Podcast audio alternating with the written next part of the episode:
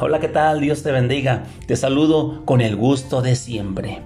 Soporte las pruebas. Efesios capítulo 6, versículo 13. Por tanto, tomad toda la armadura de Dios, para que podáis resistir en el día malo, y habiendo acabado todo, estar firmes.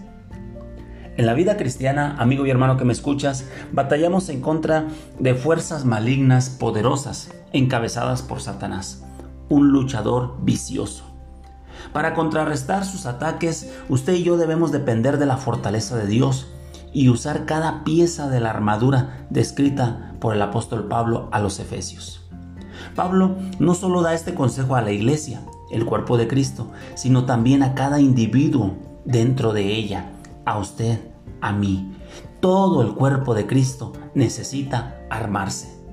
Cuando usted lucha contra los gobernadores de las tinieblas, hágalo en la fortaleza de la iglesia, cuyo poder viene del Espíritu Santo. Estos gobernantes malignos, seres satánicos y príncipes de las tinieblas, no son personas, sino ángeles caídos a los que Satanás controla.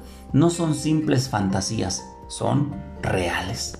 Enfrentamos un ejército que tiene poder y que tiene por meta destruir la iglesia de Cristo.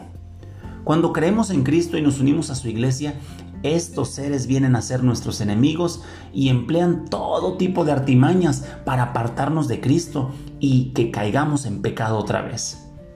Aunque estamos seguros de la victoria, usted y yo debemos batallar hasta que Cristo venga, porque Satanás lucha constantemente en contra de todos los que están del lado del Señor Jesús.